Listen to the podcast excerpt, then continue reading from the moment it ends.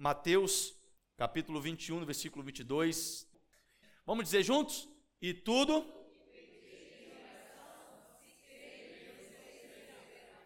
Vamos dizer mais uma vez?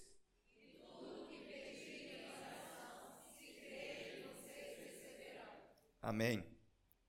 Bom, este é o texto que nós começamos a falar sobre a ferramenta VIP do cristão no domingo retrasado.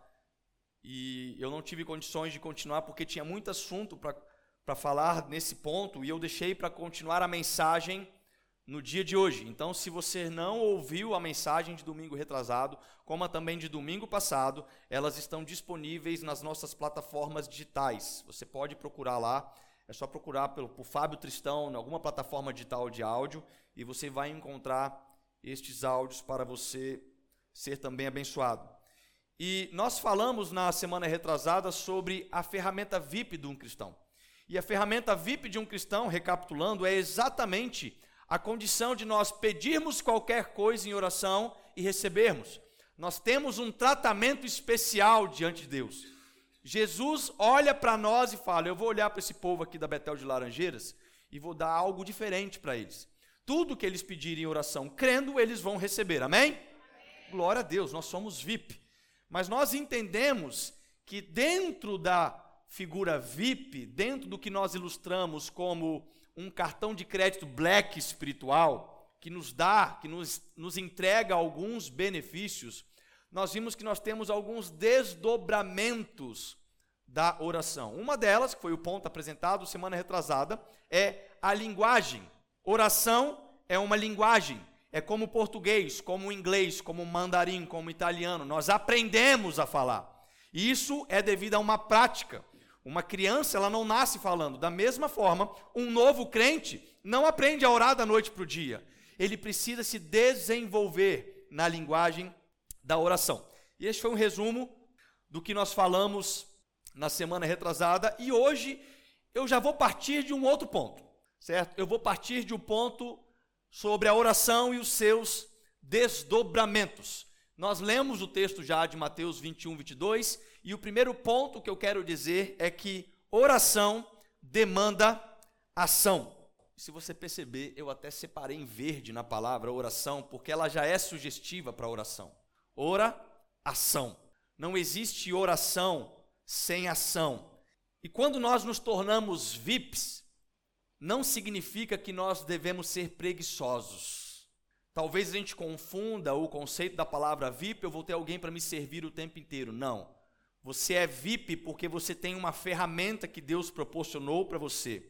Então, as muitas pessoas que são importantes, elas se destacam para Deus em sua ação, e a sua ação, ela é direcionada pela oração.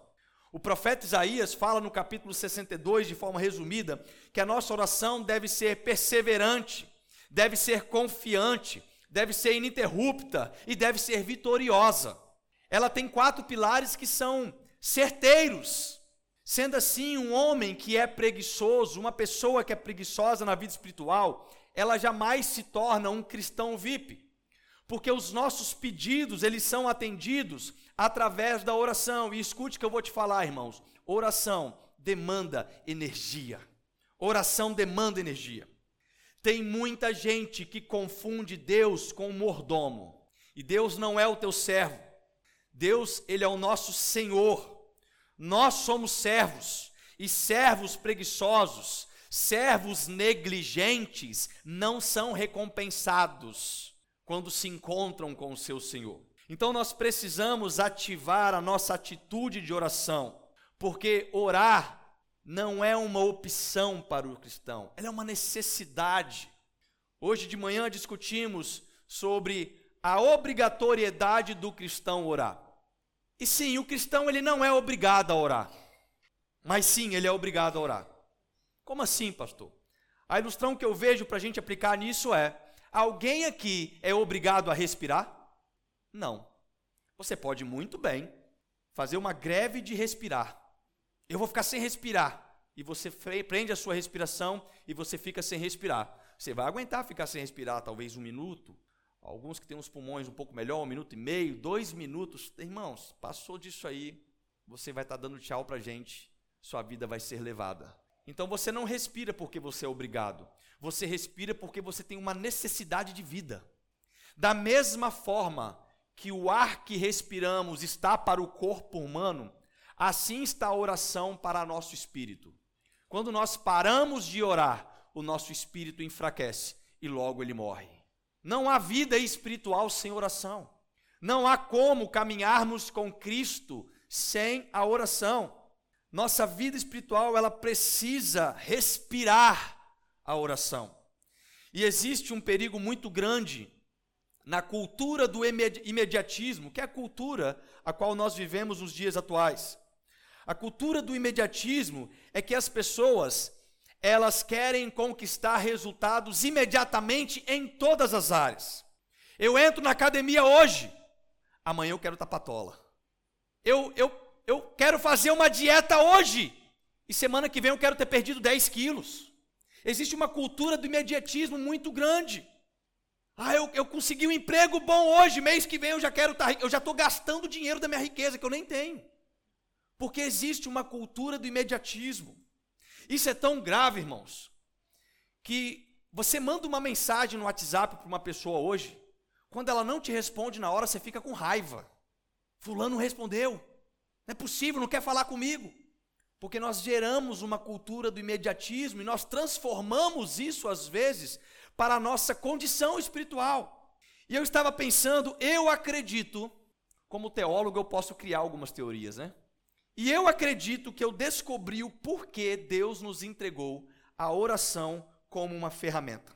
E a ideia que eu tenho é que a nossa vida pública e espiritual, ela é exatamente uma fotografia do nosso lugar secreto de oração. É por isso que Deus entregou a ferramenta da oração para nós. Ele não queria te entregar o peixe, ele te deu a vara. Você vai aprender a ter vitória na vida espiritual. Você vai aprender a progredir. Então, a nossa vida pública e espiritual, o que é a nossa vida pública e espiritual? É exatamente o nosso testemunho, é aquilo que nós vivemos através da fé, é aquilo que nós cremos que nós recebemos através da palavra, é a nossa condição de viver diante de uma sociedade pecaminosa e como nós nos comportamos em relação a isso, em diante de, de perseguições diante de problemas que a sociedade levanta para nós como cristãos, a nossa vida pública espiritual, ela é tão vitoriosa quanto a tua vida no secreto de oração. E com isso a gente tem uma resposta. Porque quer dizer que quando a minha vida pública espiritual não está colhendo o que deveria estar colhendo, significa que a fotografia que eu tenho do meu lugar secreto de oração, talvez não está muito atualizada. Talvez está precisando de um pouco de mais energia, de um pouco mais de ação, de tempo, de investimentos. Porque existem coisas que só acontecem porque teve ação no secreto, irmãos. Existem situações que só acontecem porque houve os bastidores. É como este culto que nós estamos fazendo aqui hoje. Você chegou na igreja hoje, os bastidores já, já aconteceram. Já havia sido preparados os equipamentos, o ar-condicionado, os banheiros, a recepção. Já existiam pessoas nos bastidores. Ninguém viu elas trabalhando nos bastidores. Mas o fato de nós termos hoje esse culto acontecendo é porque alguém veio nos bastidores. Da mesma forma, a nossa vida espiritual só acontece de forma eficiente quando nós nos comprometemos com o lugar secreto o lugar onde ninguém nos vê, o lugar onde nós em secreto nos comunicamos com Cristo. E é aí que está uma grande analogia, porque nós queremos ver milagres acontecer, mas nós não estamos sendo perseverantes no lugar secreto de oração. Nós queremos ver avivamento, amém? Mas o nosso lugar de oração está morto. Nós estamos deixando de lado exatamente o local aonde se coloca o fogo aonde se coloca a condição de vermos frutos na questão da vida pública e espiritual. E eu acredito que quando Deus nos entrega a oração como uma linguagem, é para nos ensinar alguns princípios importantes. Um deles é obediência. Quando Jesus nos ensina a pedir nossas necessidades em oração, e nós pedimos ali algo impossível para Deus, Deus não muda, irmãos. Deus continua o mesmo, amém? Deus não muda. Mas quem ora é mudado. Quando você cria a obediência da oração, Deus continua o mesmo. Se você também é desobediente na oração, Deus continua o mesmo. A diferença é que quando você é obediente, você muda. Porque a oração, ela é uma escola de Deus para nós. E é na ação da oração que nós conseguimos nos reconhecer melhor. Quando nós pedimos algo para Deus e nós não somos respondidos, ou quando temos a sensação de que estamos sendo testados por Deus, porque Deus está prorrogando a vitória, a bênção, a conquista, seja lá quais são os seus pedidos de oração. E a gente faz uma pergunta: por que será que Deus nos testa? E veja bem, Deus, ele não nos testa para saber o que está no nosso coração. Não. Ele é onisciente. Deus já sabe o que está no seu coração. Quando Deus nos testa, ele nos testa para você reconhecer o que está no seu coração. E é por isso que a oração é uma ferramenta de mudança em nós e não em Deus. Deus é o mesmo. Ele é onipotente, onipresente, onisciente, ele é o que tem poder de fazer todas as coisas. Mas quando nós aprendemos a disciplina da oração, nós começamos a ser transformados. Porque tem gente que só se achega a Deus quando tem necessidade de pedir algo. E isso, para mim, é uma característica de alguém que é interesseiro. Alguém interesseiro. E é aí que a oração tem um poder incrível, porque a oração não pode mudar a Deus mas a oração pode mudar o homem. Então, quando o homem ele entende que a ferramenta da oração pode transformar mudança nele para entender o benefício do diálogo de intimidade com Deus, ele começa a ter uma vida transformada, ao ponto que aquilo que eram suas petições anteriormente são substituídas pela vontade de estar com Deus e adorar ao Criador de todas as coisas. O segundo ponto que eu vejo é o princípio do temor. E quando escrevi esse ponto, eu assumo que eu gostaria muito de usar a palavra respeito ao invés de temor. Mas a sensação que eu tenho é que muitos de nós já passaram do nível de perder o respeito há muito tempo por Deus. E já perderam também o temor. Isso já é, de algum modo, uma característica dos últimos dias porque nós sabemos que características que vão alcançar as igrejas dos últimos dias é a mornidão. E sabe o que a mornidão faz? Ela faz gerar falta de respeito, falta de temor, entre outras coisas. Pessoas que não têm mais temor a Deus. E o temor, ele nos leva a agir de modo exemplar. Porque nós não queremos sofrer as consequências da irresponsabilidade ou da falta do temor. Nesta última semana que viajei para São Paulo, o meu voo saía no sábado às 10h40 e no cartão de barco estava assim: embarque de 10 até 10h25. Deu 10h25, você não embarca mais, a, a, a porta do avião é fechada, você não embarca mais. E como eu temia perder o voo e perder o curso lá em São Paulo, eu me programei e eu saí de casa às 9h30 e cheguei no aeroporto um pouquinho antes das 10 ainda. Então eu tive tempo tranquilo de chegar e de entrar no, no, no aeroporto, de fazer o procedimento e entrar na aeronave. Sabe por que, que eu fiz isso, irmãos? Porque eu levei a sério quando no cartão de passagem dizia que aquele voo ia sair às 10h40. Eu não duvidei da pontualidade da companhia aérea. E quando eu me sentei para esperar a entrada do voo, eu fiquei refletindo: e se domingo que vem a gente fechasse a porta da igreja às sete horas? E se? E se nesse domingo que a gente fechou as, fechou as portas, em reverência e temor àquele que já estava presente, aquele que vai ser cultuado, que não é qualquer um, nós estamos falando de Jesus Cristo, o Salvador, o Messias, aquele que te gerou, aquele que perdoou os teus pecados e te entrega a condição de vida eterna. Nós não estamos falando de uma companhia aérea. Nós não estamos falando de um homem que vai vir aqui pregar. Nós não estamos falando de uma banda que vai tocar e ajudar na adoração, não. Nós estamos falando daquele que já estava aqui quando você chegou. E se neste dia em que nós tomássemos uma postura dessa, Deus manifestasse milagres extraordinários, coisas maravilhosas aconteceriam, talvez.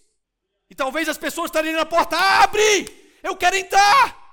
Eu quero entrar, deixa eu participar do culto. Deus está movendo, eu posso ver um clarão dentro dessa igreja. Os anjos estão passeando, Deus está curando, Deus está derramando o poder do Espírito Santo. Você já imaginou isso, irmãos?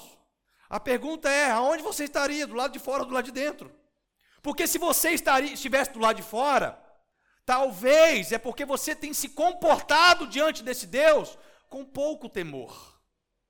Nós precisamos mudar a chave da nossa mente que o melhor que nós temos em ser cristãos, em ser salvos em Jesus, não são as bênçãos que Ele pode nos entregar, mas é a bênção de estar com Ele. Isso é o melhor do cristianismo, irmãos.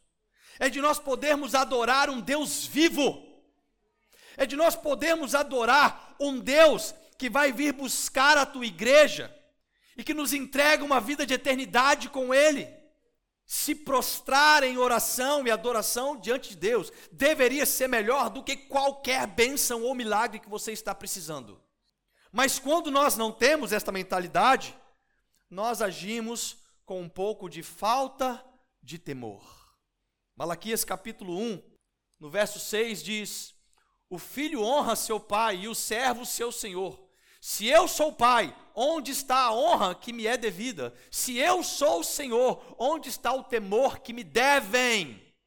Oração não é realmente uma obrigação, temor é. Você não é obrigado a orar, irmãos, mas temer a Deus você é obrigado. O salmista diz que tremam todos os povos. E na continuação desse texto, Malaquias, como profeta, ele continua dizendo assim: ofereçam ao seu governador as mesmas ofertas que vocês estão oferecendo a Deus e veja se o seu governador vai aceitar a tua oferta. Ofereça. Suponhamos que o governador do estado marque uma reunião com você hoje ou amanhã. A sua reunião com o governador é amanhã, 9 horas da manhã. E ele vai te prestigiar como um, um cidadão capixaba, né? Sei lá. Que horas que você vai chegar na reunião? Que horas? Não entendi? 10 para as 9. 10 para as 9 vai chegar. Antes, antes dele, tem que ser.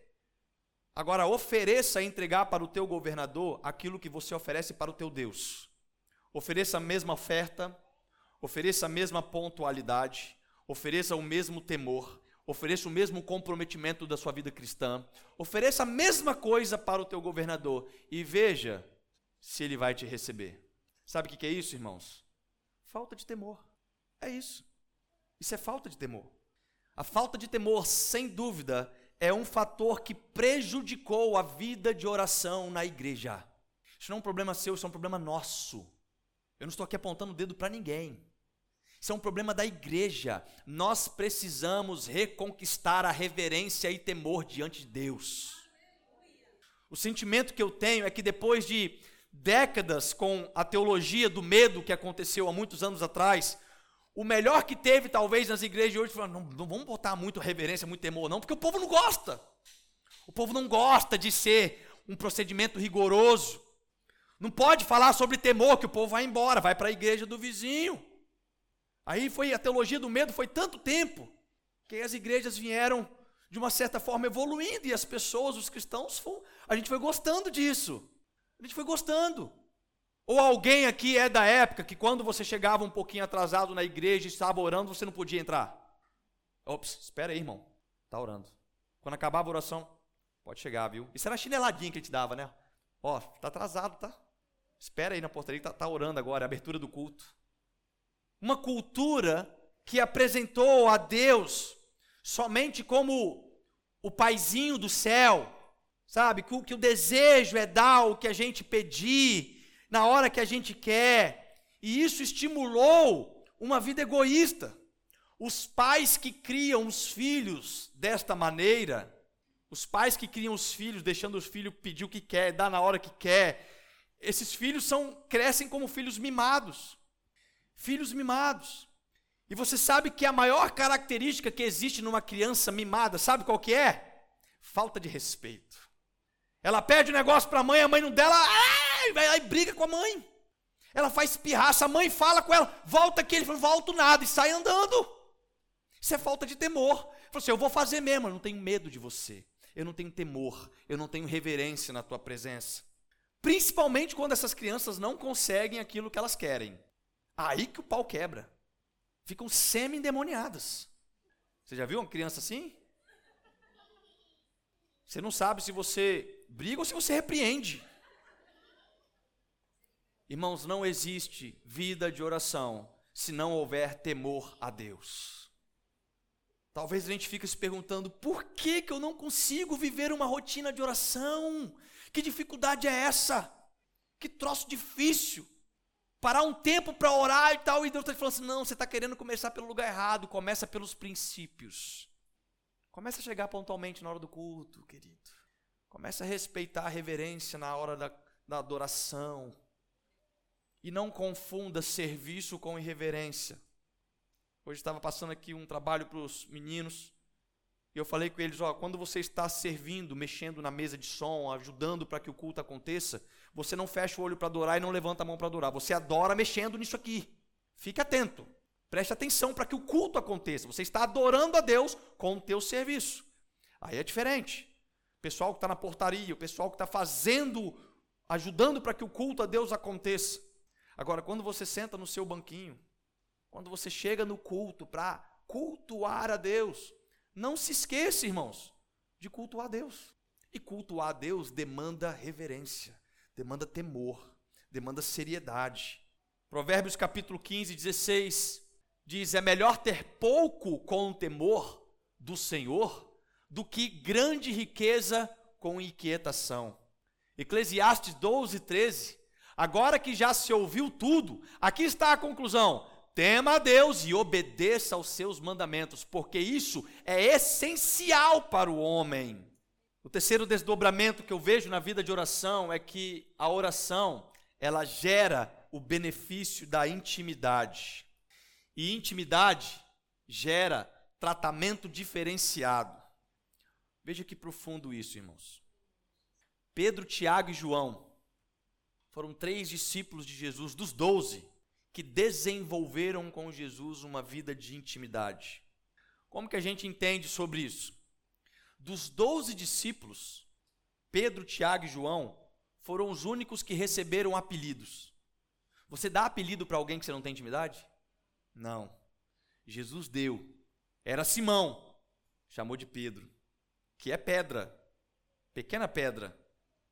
Tiago e João, foram chamados por Jesus como irmãos Boanerges, que significa filhos da tempestade, de tão ignorante que eles eram. Mas eram amigos íntimos de Jesus. Bem provável, por causa do temperamento que eles tinham, receberam ali as suas classificações, mas eram amigos íntimos de Jesus. Outra característica é que intimidade, ela gera empatia.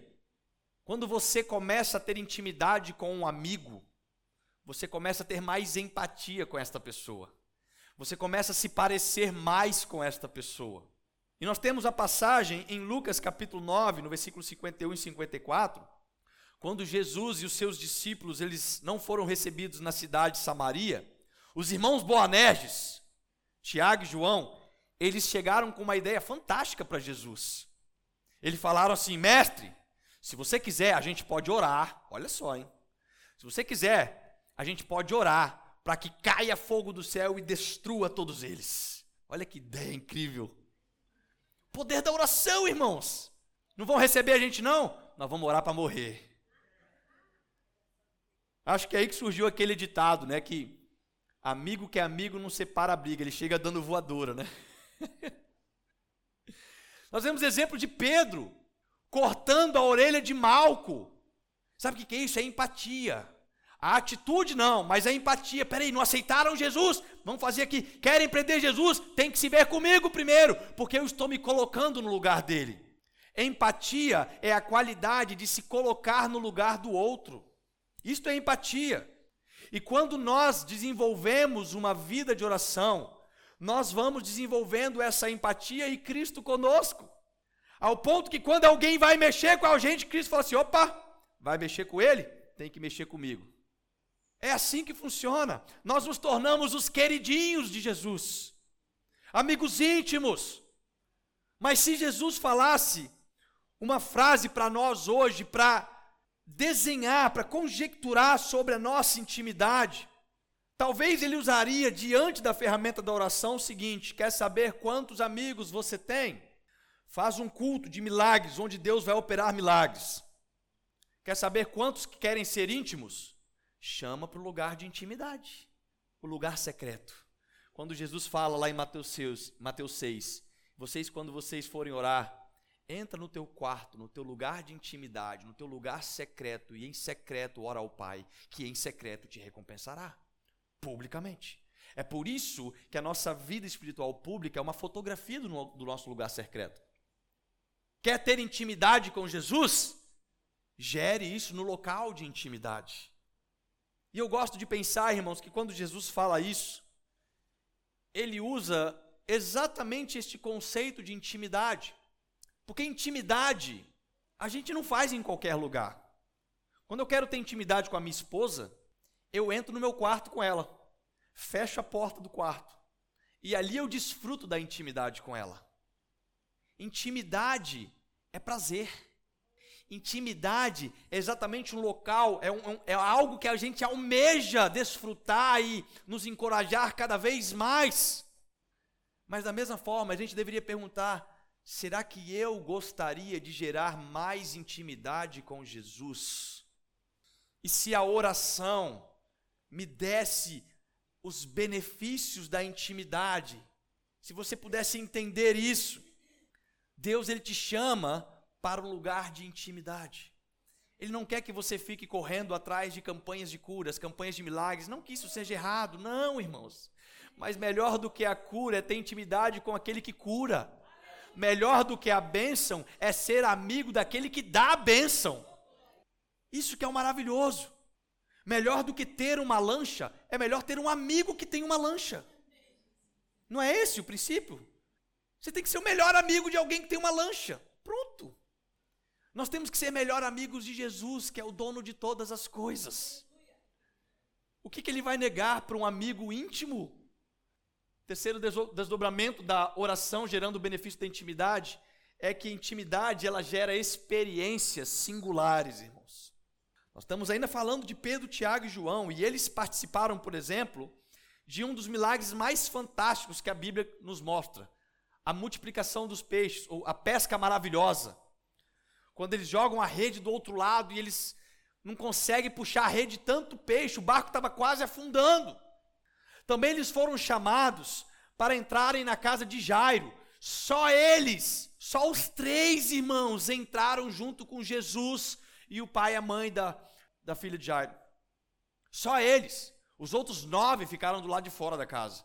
Pedro, Tiago e João, os amigos íntimos, vem cá. Vocês vão vivenciar um milagre agora. Vocês vão ver um morto ressuscitar. Também quando chegaram no Getsemane, com seus discípulos, Jesus ele pede para que os seus discípulos ficassem ali, orassem com ele. Outro extraordinário é Jesus no Monte da Transfiguração, Mateus 17. Gente, Pedro, Tiago e João subiram no Monte da Transfiguração e Jesus se manifestou em forma de Deus para eles.